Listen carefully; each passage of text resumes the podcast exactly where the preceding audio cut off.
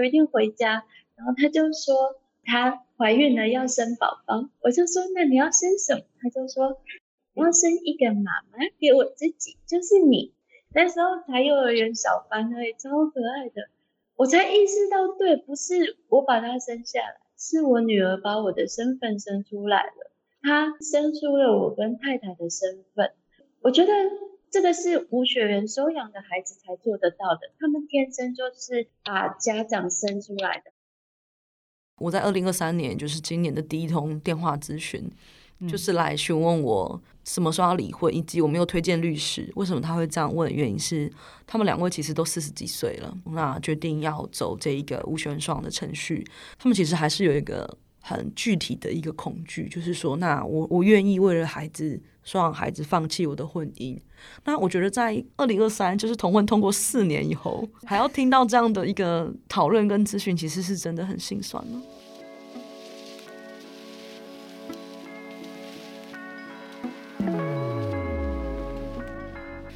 你好，欢迎收听由独立媒体报道者直播的 Podcast 节目《The Real Story》，我是宛如。在这里，我们会透过记者和当事人的声音，告诉你世界上正在发生的重要事情。今天我们邀请了两位同志收养家庭里的家长来上节目。瑞呢，刚刚大家一开始听到他的声音啊，他是台湾人，在家庭里面扮演妈妈的角色。那他的配偶就是他的伴侣太太，就是 Jordan 呢，是妈咪，她是来自于美国。在二零一九年的时候，瑞完成了单身收养程序。于是呢，在二零一九年那一年哦，三岁有着泰雅族血统、很爱玩水的小海豚来到他们的家，成为一家人。而他们一家三口的命运呢，就跟立法院在上个星期五月十六号三读通过俗称同婚专法的释字七四八解释施行法修正案息息相关。怎么说呢？因为修正后的同婚专法正式纳入了同性伴侣可以有共同收养的权利。这意思就是说，现在无论呢是同性还是异性恋的配偶，都准用民法里收养的相关规定，可以去收出养机构提出共同收养小孩的申请。那这跟修法之前有什么不一样？我们要把时间回推一下，四年前同婚专法通过的时候呢，当时没有开放同性配偶的共同收养，所以呢，想成为父母的同志还是只能以单身的身份来收养小孩。这就会发生一件事哦，就是让同事伴侣在结婚的瞬间，其实也就失去了收养小孩的资格。所以呢，要结婚啊，还是要收养小孩，这只能二择一。而且呢，修法之前采取无血缘收养的伴侣，只有其中一个人可以拥有小孩的亲权，另一个就是法律上的陌生人了。也就是因为法律让同志家庭里无血缘收养的孩子，他们被迫单亲，其实这并不符合我们常说的儿童最佳利益。所以啊，这个五月十六号的修法呢，让同志可以共同收养孩子，就被视为是为同志家庭的权益再补上了一块重要的拼图。那这一集呢，我们会透过瑞跟 Jordan 的分享来认识同志收养家庭。当然，能够共同收养这样的修法，其实是一个不段努力倡议的结果。所以，倡议团体台湾同志家庭权益促进会同家会的秘书长李玄平小平也会来到节目里跟大家一起回顾倡议的过程当中曾经经历过了什么。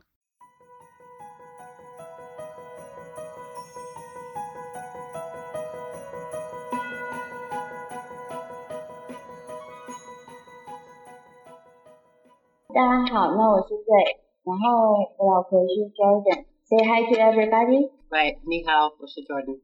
我们和我们的小孩住在一起，小孩目前是小学生，是一个女生。那当初呢，还是在她就是要读小班的时候到我们家的。Um, yeah, I mean, I'd say we're just pretty normal family. Uh, I mean, we've got some differences. I mean, we're also uh, an interracial fam family. each of us all being three different races. Um, but it does it just keeps us all together as a family. We do normal family things, um, going going to school, going to work, and then you know helping do homework and reading stories and making dinner and going swimming and doing all the things that yeah any other parent and, and, and family does. 好，所以我们就是呃，家庭生活跟大部分的家庭应该差别都不大。 就是我们家的话，三个女生嘛，但是我们就是上班，然后小朋友去上学，那晚上的时候会一起。那妈咪是美国人，那妈咪跟小朋友他们两个最大的兴趣就是一起看书，所以他们很喜欢窝在沙发上，然后一边跟就是一边摸猫咪一边看书这样。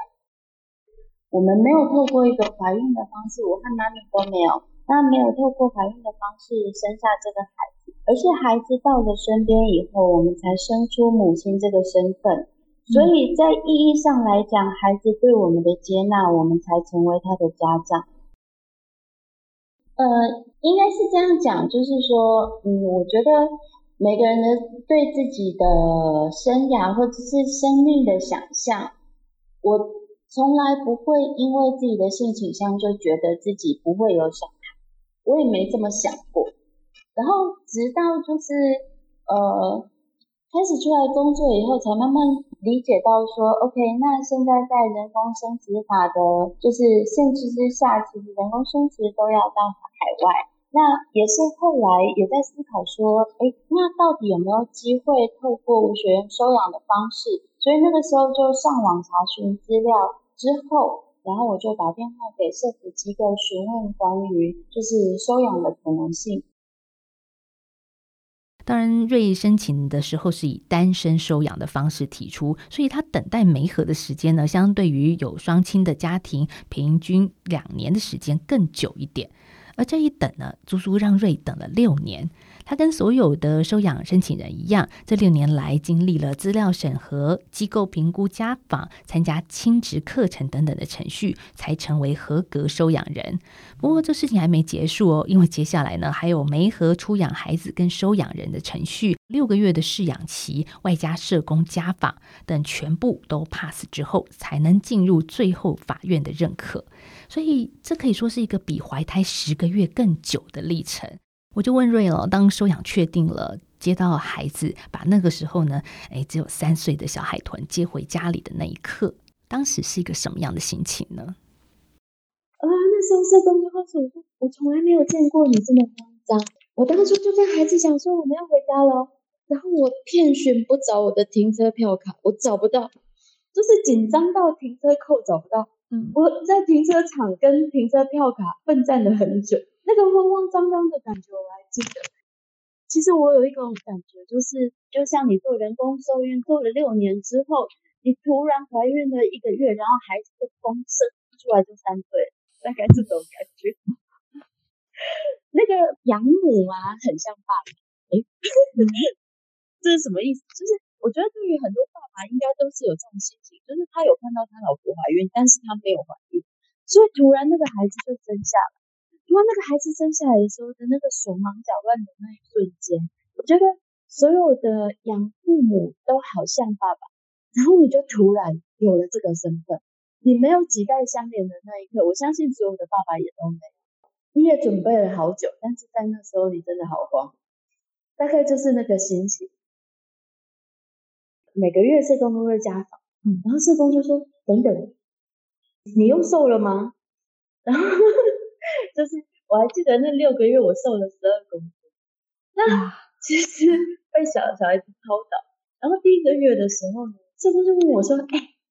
现在当妈心情怎么样？”我说：“不对啊。”那时候我的主治社工就问我说：“哪里不对？你要一个女孩，然后她是一个女孩啊，哪里出了错？”我说：“不对，我要的是一个女孩。你给我一个潘若迪干什么？”他说：“什么潘若迪？”说：“没有，就是他就说，来，妈妈再玩一次，你再去跑三圈。”加油好吗？你要加油，你可以的，加油，跟我一起跑喽！就是随时他都电力十足，然后一直跑，一直跳，一直跑，一直跳。那个时候真的是累到就是连站起来的力气都没有。那个时候其实我还记得，呃，Jordan 就会告诉我，无论你现在觉得多挫折，我都觉得你尽了全力，你是世界上最棒的妈妈。我一直觉得，就是我非常幸运，就是在我和太太养育孩子的过程中，我们的眼中对方都是一个非常好的家长，然后我们教养的就是立场都非常的一致，所以其实这件事情真的非常单纯，就是我还是要一个家，而他是我非常重要的家人，也是我太太非常重要的亲人。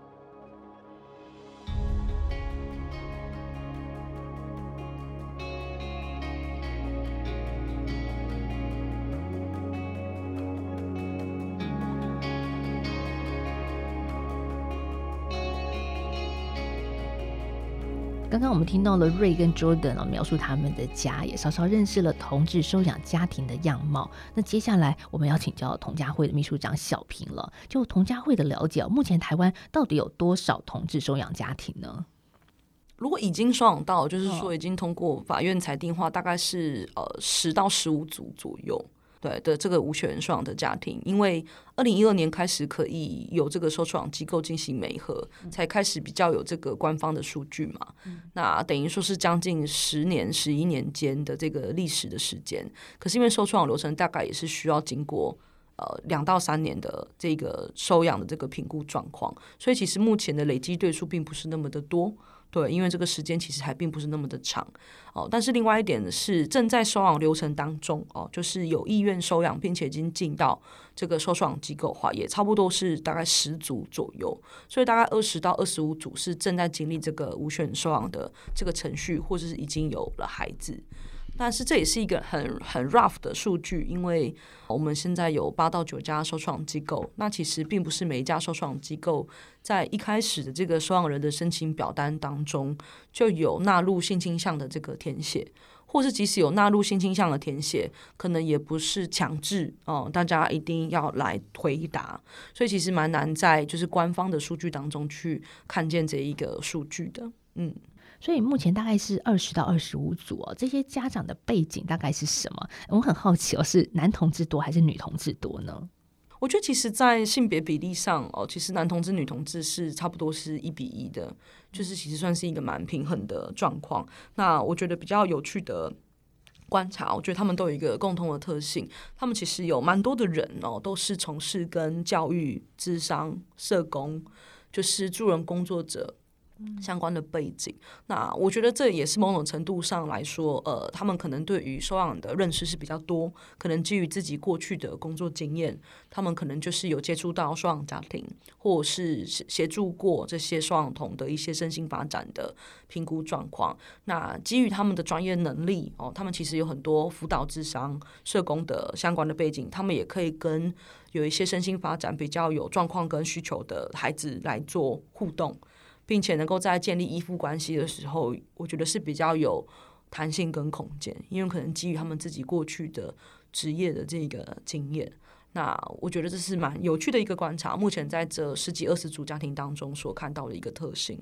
哇，可是我我真的觉得，第一个对一般人来说啦，可能谈到呃收养那个程序是不太理解的，然后第二个是同志收养更不理解。对，其实我们真的要讲古的话，我们可以从这个 从哪时候开始？二零一二年哦、呃，那当时的卫福部社家署的前身是这个内政部儿童局，当时这个行政组织还没有改制之前。那这个内政部儿童局，他们就是二零一二年的时候因应这个儿少权法的修法嘛，其中就包含了收养的这个业务范围。这样，那这个法律就明定了，就是说未来在做无血缘的收养，他必须要经过机构媒合。嗯，以前就是怎样，就是收出养双方家庭讲好，那就去法院跑程序，甚至我们曾经有遇过比较早年的被收养的儿童，他们是直接被变造出生证明。啊，对，就是很多这些法律没有明定的状态，然后两个家族之间讲好之后，这个关系就改变了，那这当然就会延伸出很多问题嘛。所以二零一二年的这个修法，其实就是不希望这样的状况有指定收养的情形再度发生，他就要求机构要来做这个收养的美合评估。那当时就会发生一个问题是，那因为没有限定婚姻要件，所以当时内政部儿童局也非常有先见之明。他就知道说，那未来有可能会遇到同志收养人嘛？那这些收养的机构，他们是不是足够有能力，或者是有没有一些疑虑，就是未来面对到同志收养人？所以他们召开了一个会议哦，他们当时就请了通家会、同志咨询热线，然后跟几间收养机构一起来开会。那当时我们就面临一个很大的难关，就是那时候的会议上，其实收养机构第一，他们就说他们没有服务过同志。第二是，那他们如果要开始累积服务同志的经验，嗯，那同志你要跟我出柜啊？那其实一开始对于一个呃做同志家庭权益促进的一个单位来说，呃，当时社群内部我们有带回去讨论，其实就正反的意见，就是支持者当然是觉得说，那我们就坦荡荡就出柜也没有什么啊，我们就是表明自己的身份。嗯、那可是有一些人他也不是反对出柜，而是有一种疑问，就是到底我的性倾向跟我可不可以上这个小孩有什么关系？对，我觉得他背后有两、哦、两个原因是单身跟结婚，其实它只是婚姻关系状态的落差嘛。对，其实跟单身者也有可能也是异性恋。那为什么一个同志要去收养的时候，我要先表明这个性倾向？那第二个原因是，那是不是代表我表明之后，它会带来一个更严格的嗯评估标准呢？我觉得当时社群的担忧是如此。确实啦，这种顾虑是可以理解的。但是就童家慧的观察，这种担心是必要的吗？我觉得在实物的层面上，就是在真的流程当中，嗯、呃，因为我们全台湾大概八九家就是收出养媒和机构，那即便我们从八年前，就是呃，二零一七年这边就呃开始努力来做这个呃同志收养的推广。可是我们到现在还是只有大概过半数四五间的机构是跟同志团体，就是跟同家会这边是有合作的经验的。那其实还是有少数的收养机构，他对于呃同志团体递出这个橄榄枝，或者是想要来合作，或者是我们从一些。呃，准备要收养的人，他们可能打电话去咨询，所得到的反应，就是还是会知道说，有一些所谓的呃收养单位，他们对于这些所谓的单身收养，甚至是同志收养，可能还是比较抗拒的。所以，我想以同志这个身份来看的话，确实我们在寻求收养媒合机构的时候，他会遇到一个无形的阻碍，他可能不会直接告诉你说啊、你是同志，我拒绝，因为这是触法的。但是如果呃，我是讲。我们在这个收创的流程当中，就是我们进到了一间机构，那也开始合作。那我想，同志收养人当然还是有他独特要去考量的面向。比如说，我们在跟孩子做身世告知的时候。可能跟异性恋家庭所要啊诉说的这个生命经验故事也是一定会有所不同的嘛。嗯，因为蛮多的异性恋夫妻，他可能是基于这个他们病理性的不孕，就是不孕症的这个困扰，那或者是一些原因，所以走到了无血缘收养的这个选择。可是对于同志朋友，他不一定是这样的一个顺序。对于他们来说，就是要人工生殖，然后要收养，可能是一个平行的选择，可能不一定是一个顺序的这个概念。那那以及对于同志收养的小孩来说，他很小，他就知道你们你们是生不出我的嘛？那到底我是怎么来到就是这个家庭？那我们在身世告知的这一块，其实是我觉得是一种优势啦。意思是说，本来在收出养的这个流程里面，它就不是一个加减分的考试。它是一个综合评估的过程，所以到底会不会因为你的性倾向而扣分？其实不会只是单单因为你的性倾向，有可能是因为你的性倾向所带来的，比如说你出柜的压力啊、呃，你要收养这个小孩，可是你可能根本没有跟你的爸妈出轨，嗯、那你既然都没有跟你爸妈出轨，你要怎么解释你要收养小孩？因为你爸妈可能会觉得啊，你就是一个异性恋呐、啊。怎么要去搞这个收养？怎么不好好的找人，就是结婚生子就好？那或者是说，你跟你的伴侣一起要收养，但是你的家人完完全全不知道你的同性伴侣存在，那可能对于这个孩子，对于这个家庭来讲，他会有一些潜在的危机。五月十六号，立法院是三读通过修正同婚专法，让同性伴侣有个共同收养的权利哦。那我们可以这样子推断吗？因为现在三读通过，距离我们访问大概只有一个礼拜的时间哦。就是未来怎么去看这一件事情呢？就是现在同志伴侣已经结婚了，然后他们就可以随时到呃收出养机构说，我想要收养一个孩子，这会比较顺利吗？或者是说，我们可以这么讲吗？会比较容易领养到孩子吗？我想这个法律其实带来是一个平等的入场权，嗯，它并不是一个特权，也就是意味着这个法律的通过，并不会让同志收养人就一定收养得到孩子，只是给予他们一个公平的机会，可以让性倾向不再是阻碍他们成家收养孩子的一道关卡。但是，呃，我们走这个收养评估流程，其实也是需要数年的时间。那在这个过程当中是否顺利，还是要回归到这个收养人的准备程度。那其实对同家会来讲有一个很直接的改变，就是我们再也不用在做咨询的时候，然后跟我们的收养的想要收养的家长去讨论说他什么时候要离婚。我在二零二三年，就是今年的第一通电话咨询，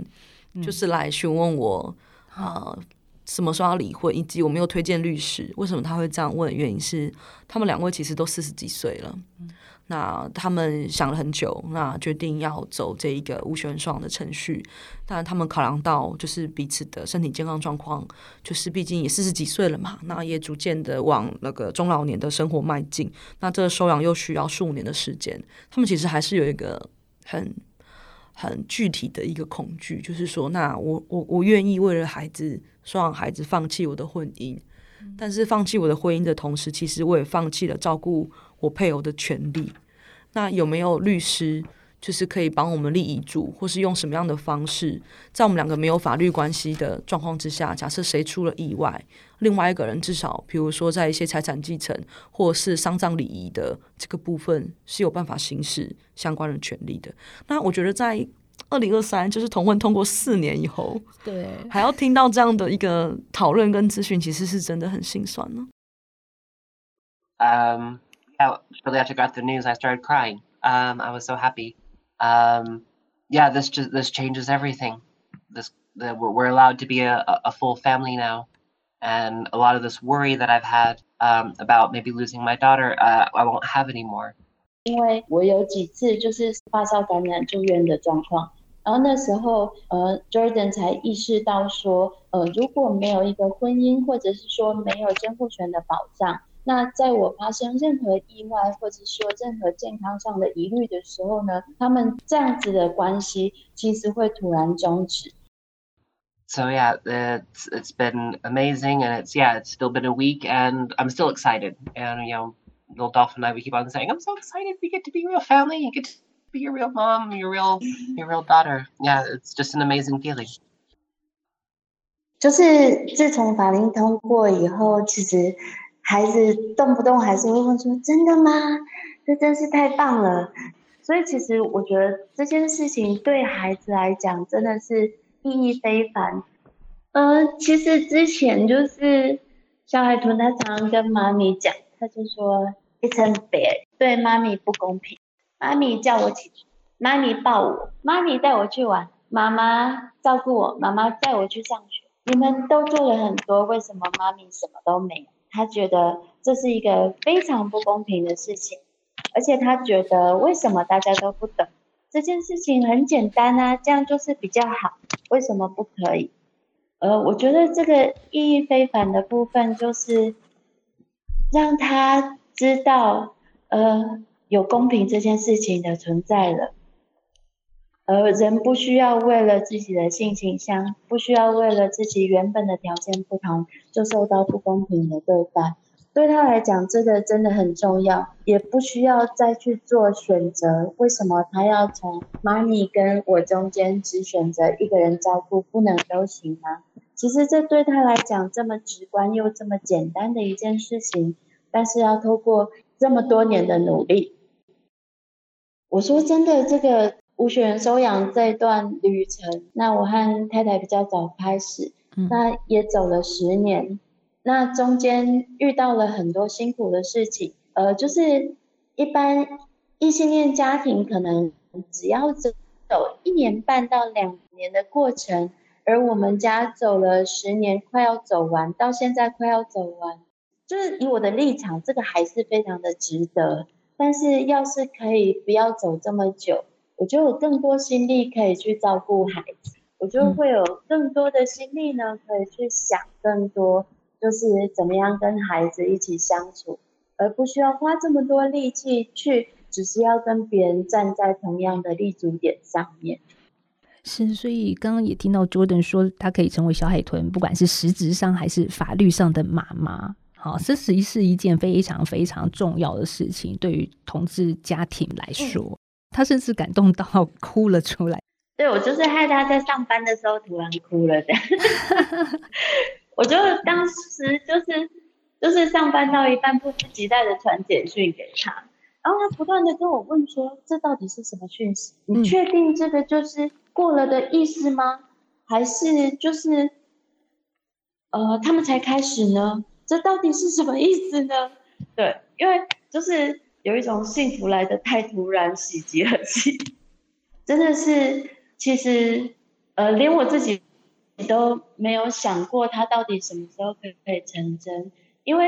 我还记得就是在同温敲锤的那一天，就是当所有呃我们家里就是有血缘的家长，我们大家都站在立法院外面，然后那天下的大雨我还记得，嗯，我还记得我袜子鞋子湿了一整天，可是当大家尖叫着在拥抱的时候，我还记得那个时候。就是童家会的那个小平就来跟我讲，他就说不要担心，我们会继续站在一起，不会就这么结束的，也不会放下你们几家自己努力。那时候其实我还记得，呃，我也没有哭，可是真的好失望。然后那个失望的心情，又很难过的心情，然后就是肚子很痛，我也跟。小平讲，我就是肚子很痛，很不舒服，觉得怎么会我们这么单纯一个家，那有这么多人要请全力阻止我们，所以那个时候其实心中真的是蛮难过的。So a thank you to everyone who supported us in doing this and the lawmakers who finally changed the law for us. Um, yeah, I'm 对，我们真的非常感谢，就是这么多人这么的努力，不管是律师团，不管是同家会，不管是大平台，还有呃为我们，就是我知道就是半盟也非常的努力，然后还有就是非常多的同志团体，像热线等等的， 那其实支持的立法委员，还有就是。在过程中支持我们的所有的评估，我们的社工，为了让这件小小的事情成真，作为我们这样子一个平凡的家庭，我们除了感动，还有就是非常的感谢。我觉得今天访问小平也是一个很重要的时间点，因为我们在二零一九年五月二十四号。同婚合法化正式的施行，然后播出的这个时间点正好也是四周年，刚刚跨越这个四周年。嗯，虽然一开始同婚专法，我们就是说有一种说法是先求有再求好，那先求有之后，现在一直不断的在修正的过程，让它越来越好，更符合现实状态之下同婚家庭的需要。所以我觉得对小平来说，其实这种。四年来，当然不止了。你们推动更久的时间哦，这个推动发生了很多点点滴滴，让你觉得难过，或者甚至应该是很感动的事情吧？哦，刚刚想讲这一题的时候，嗯、就是很想分享这件事情的时候，就被瑞抢走了。嗯、就是瑞 瑞，其实那时候呃，我在同婚法通过的那一天的时候，其实五月十七，就是心情非常的复杂，因为我知道这个法律对于同志家庭来讲，它意味着一个。区隔的对待，就是我们的子，凡是同志的血亲子女、亲生子女，在这个法律通过之后，他们就可以依据法律建立第二个家长的侵权。但是，其实对于不管是我们跨国的家庭，不管是对于我们无血缘收养的家庭来说，这个法律的平等其实是没有落到他们身上的。那我们同样都在这个。立法院外等候，但是当三读的的锤一一敲下来的那一个时刻，其实我第一时间就是去找我们这些家长，然后告诉他们说，我们不会放弃，同家会不会把任何的同志家庭落下。那这个转法不平等的地方，我们未来一定会持续的帮大家争取。我觉得就如同瑞所说的，这个法律的限制。仿佛在告诉这个社会说，亲生的跟无血缘的孩子，他们必须要有不同的方式去对待。那其实这是一件非常残忍的事情。可是明明经过这么多的努力之后，我们得来了一个亚洲第一的同婚专法，可是对无血缘双养家庭却不是一个平等的开始。嗯，对。所以小平，那在五月十六号这样子的一个三读，对你来说，或者是对童家慧来说，它它是一个预期到的吗？因为刚刚瑞好像有说，他觉得那个是一个好像天上掉下来的礼物，或者是一个惊喜。然后 Jordan 也真的非常非常的感动。可是对你们来说，这四年来你们是不断的在倡议、在游说、在敲开各种大门跟缝隙。没错，就是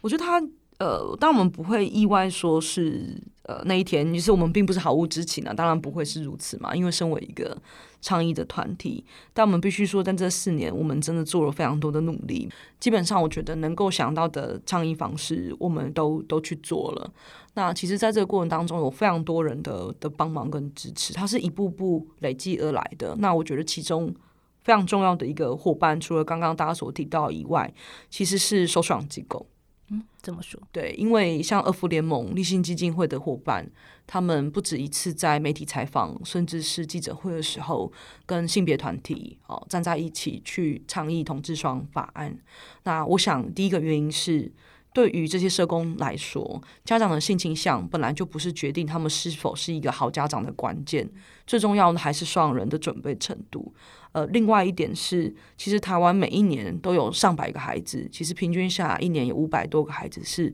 找不到家的。那就如同呃我刚刚所分享一样，蛮多的异性恋家庭，他们其实还是会因为人工生殖法的支持，所以他们会在台湾可能尝试试管婴儿或是其他的方式，可能到四十岁，就是可能这个身体生理上真的是没有办法再承担这个疗程，或是没有希望了，那他们可能比较。退而求其次啊，或者是再再来重新思考这个收养孩子的可能性。可是对于同志的收养人却不会是如此嘛？我们不用等到四十几岁，我们就会知道孩子不可能有我们双方的血缘。那人工生殖或是其他的生养方式跟无权收养是没有优劣之分的。所以等于说，每年有这么多的孩子等着收养，呃，同志收养人他可以在更年轻的时候。进到这个收养的流程里面去协助孩子找到一个合适的家庭。那其实非常多的收养机构，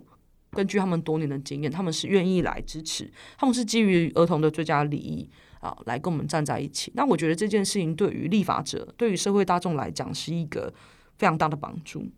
对，因为他们不只是看到是一个性别平等的议题，他们更看到是对于收养这件事情的认识，以及对儿童最佳利益的捍卫。我也看到最近的一些统计哦，譬如说行政院日前公布一个今年度性平民调，结果当中指出高达百分之七十四的民众是同意同性配偶应该有领养小孩的权利，这个数字还比去年提升了三点一个百分点。所以其实如果就民调来说，嗯，再加上大平台这边的民调，好像都是有超过六成的民众，然后行政院民调是七成的民众是支持。同志家庭收养孩子的是，其实这四年历年以来的这个民调在收养的这个题目的部分，一直都是过半数的，对，大概就是五十八，然后一直上升到现在可能七十几，就是历年以来一直在上升。那我想一方面是呃，大家对于同志收养家庭有更多在媒体上的认识，可以看见更多的可能性。那当然二方面也是来自于我觉得台湾社会对于收养这件事情。呃，普遍还是会觉得这是一个公益的行为啦，嗯，就会觉得它是一个协助呃孩子可以找到家这个过程，所以支持度也是比较高的。嗯，呃，我们必须还是说啦，还是有反对的一方面。如果最高是七成多嘛，毕竟还有三成站在一个比较不支持的光谱这一方，有不同的意见这样子。对，嗯，可能会觉得，好，有些反对方会觉得，嗯，孩子如果可以进入异性恋家庭，被异性恋家庭收养，是不是？比会过得比较幸福呢，或者是说，呃，总是对同志家庭的教育会产生一些质疑啦。嗯，我觉得这个，嗯，不支持，或者是说还在观望，可能有很多的光谱。那我觉得可能要一一的去检视，或者是去跟他们对话。就是有些人可能是真的对于同志本身，好，他就存在了一些质疑。那另外一块可能是来自于对于孩子出生在同志家庭。不管是他认为在这个社会歧视上可能会遇到一些挑战，或者是说，呃，我觉得一些想法是担心这个孩子会变成同志，哦，这也是会常见的一些理由。那那我觉得，嗯，其实蛮多的同志都是在异性恋家庭长大，我们也没有因此变成异性恋了。那另外一方面就是有些担忧，其实是基于对于同志这个身份本身的不认同跟不理解，还是有很多社会对话的空间。嗯，所以这也是同家会以及这些性别团体要持续努力的地方，还有很多的空间存在。没错，所以少了收养，或者是离婚的二择一电话之后，你们还有其他的事要做？当然，当然，就是也让呃，我觉得让社会大众去更认识受收养流程的严谨以及呃评估的面向是很重要的，让大家可以去理解这个法律并不是给予同志特权。所以很多人会觉得说，呃，收养子女到同志家庭以后，他会受到更多的压力。可是我从来不这么觉得，我我还是目前感受到孩子的压力都是只是之前来自于法律的不公平。但是其实我也要为收养家庭，就是所有的不论这不论以同收养家庭里面，因为同志受到的攻击，就是同志自己是，尤其是我们自己身为家长受到的攻击，那那个是我们家长自己承担。可是呢，养子女受到的歧视呢？他常常是攻击到孩子身上去。我觉得这对孩子来讲，无论是异性恋家庭的养子女，例如说，呃，我们在外面大家就会说，哎，这你女儿长得像长得像爸爸吼。我说没有，这是我的养女。这时候大家就会开始，哦，是哦，啊，想到因北部不爱滴哦。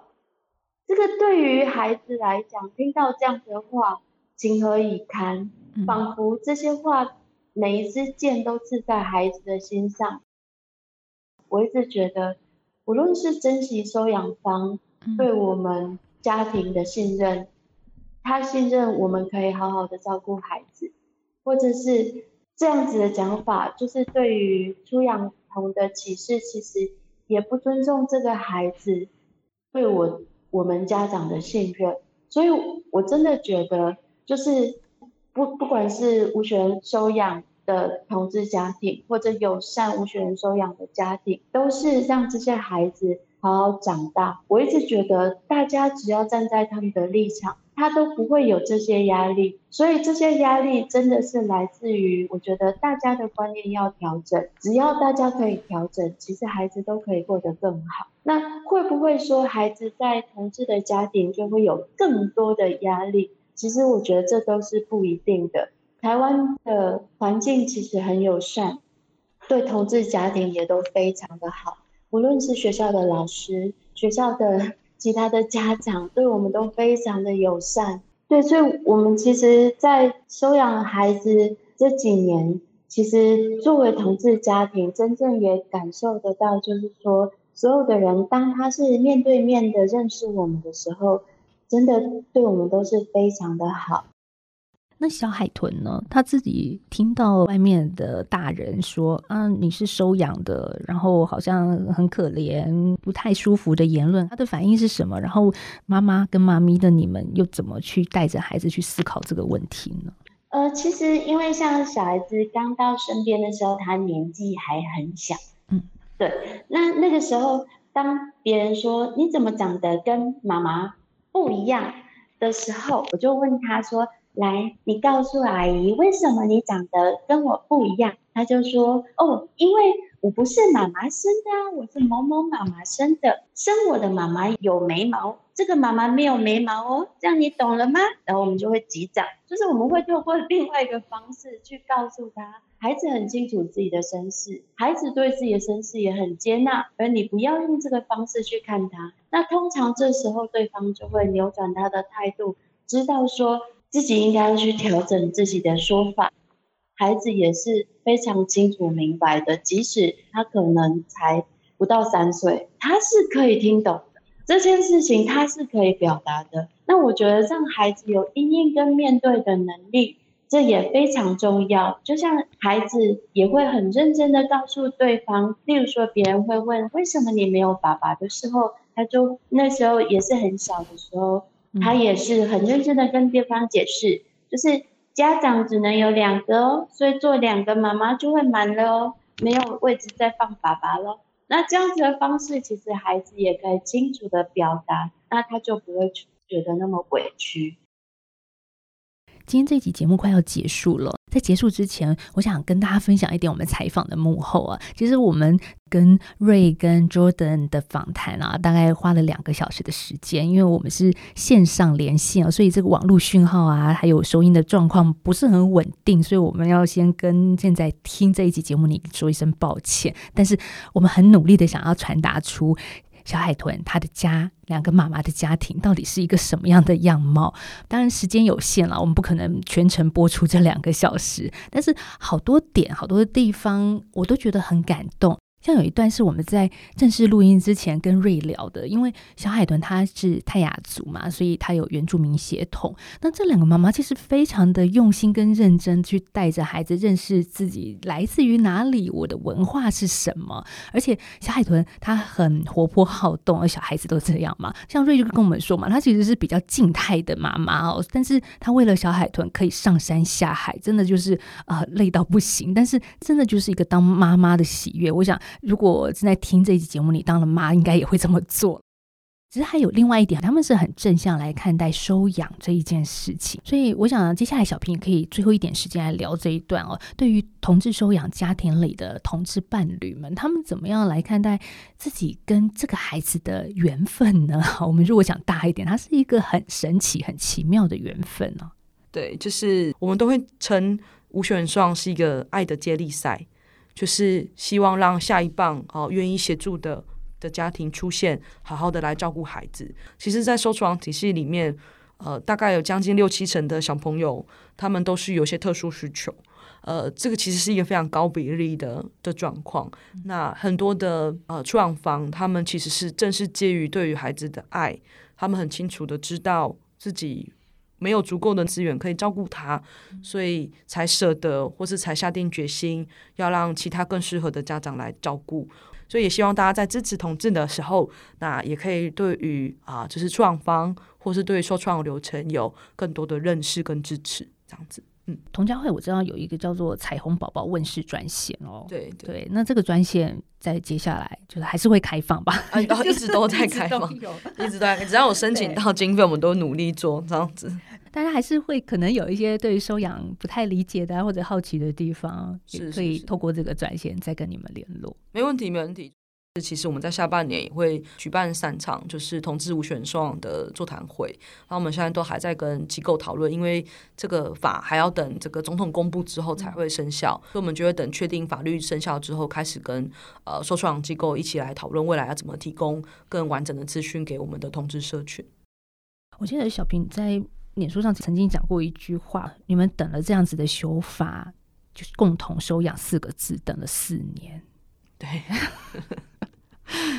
对，就是我觉得在倡议的过程当中，我一直呃很想要跟大家分享一件事情，就是可能近期有一些歧视性言论的争议跟事件，那呃很多人会开始讨论说，诶，为什么这些人说出一些歧视性的话的时候，他们不会觉得？呃，就是羞愧啊，或者他们不会觉得这样不应该。其实我觉得，除了希望他们可以去更认识平等以外，我觉得更重要的是让他们看见真实的生命经验。那我觉得这也就是报道者，或者是这也就是很多媒体朋友。呃，你们最大的力量，因为透过你们的这个发声的平台，其实是可以让很多真实的生命经验传递到更多人的心里面的。因为当我们只呼吁性别平权，当我们只呼吁人权，当我们用一个很高的道德框架去要求大家遵守的时候，其实只是一种制约，或者甚至是一种强迫。我觉得最重要的平等，应该是由心里长出来，而由心里长出来的这个平等，其实是基于。对于这些不同的群体的认识跟同理，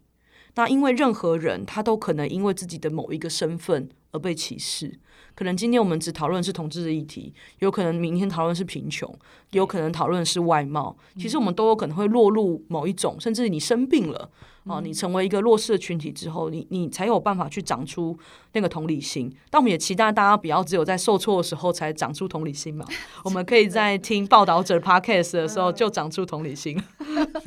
我也要帮童佳慧 promote 一下，你们也有自己的 podcast，对对对，对，也可以听同志家庭 podcast，就是这么 straightforward 的名字，我们就叫同志家庭 podcast。然后目前已经有两季，然后第三季就是正在。制作当中，但是里面其实已经有数十集不同的呃同志家长，不管他是经历过低精人工生殖、收养、代孕前一段关系的这个方式有了孩子，那我们就很希望大家可以了解，同志家庭也不是铁板一块，它其实有很多多元的样貌跟自己独自的困境跟优势。嗯，同佳慧跟报道者一样，我们都在努力做声音内容 podcast。那还有一个一样，就是我们都要靠捐款来营运。好，我必须说小平，因为她是我东吴大学的学妹，所以开放一下，就是因为我知道，呃，学妹其实，在同家会募款也是蛮辛苦的，因为呃，同志家庭在。同志议题里，嗯，就也是小众的议题，就是我们不只是因为同志这个身份而小众，就是想要成为家长或者已经成为家长的，其实都是呃少数中的少数。那我们也很期待，就是不止不管你是因为你想要生养小孩，或者是你已经是家长的同志朋友，或者是你希望这个社会可以看见更多元家庭形态的支持者，那都能够捐款支持同家会这样子。嗯，所以如果今天这集节目你觉得听得很有感，或者对你有帮助的话，我跟小平都希望你可以分享给更多人知道，当然也可以捐款给报道者跟同佳慧。记得我们其实是需要大家一起集体的力量才能够营运下去的。没错没错，谢谢小平今天来到我们的录音室。当然也要说瑞跟 Jordan 他们也很想来，但是因为今天我们录音的时间是上班时间，而且他们人又在中南部嘛，所以真的不太方便到录音室。但是嗯，就是也是告诉大家啦，同志家庭在台湾社会。北中南东各个角落都有他们的身影，对不对？没错。嗯，谢谢听众朋友的收听，我们下次再聊喽，拜拜，拜拜。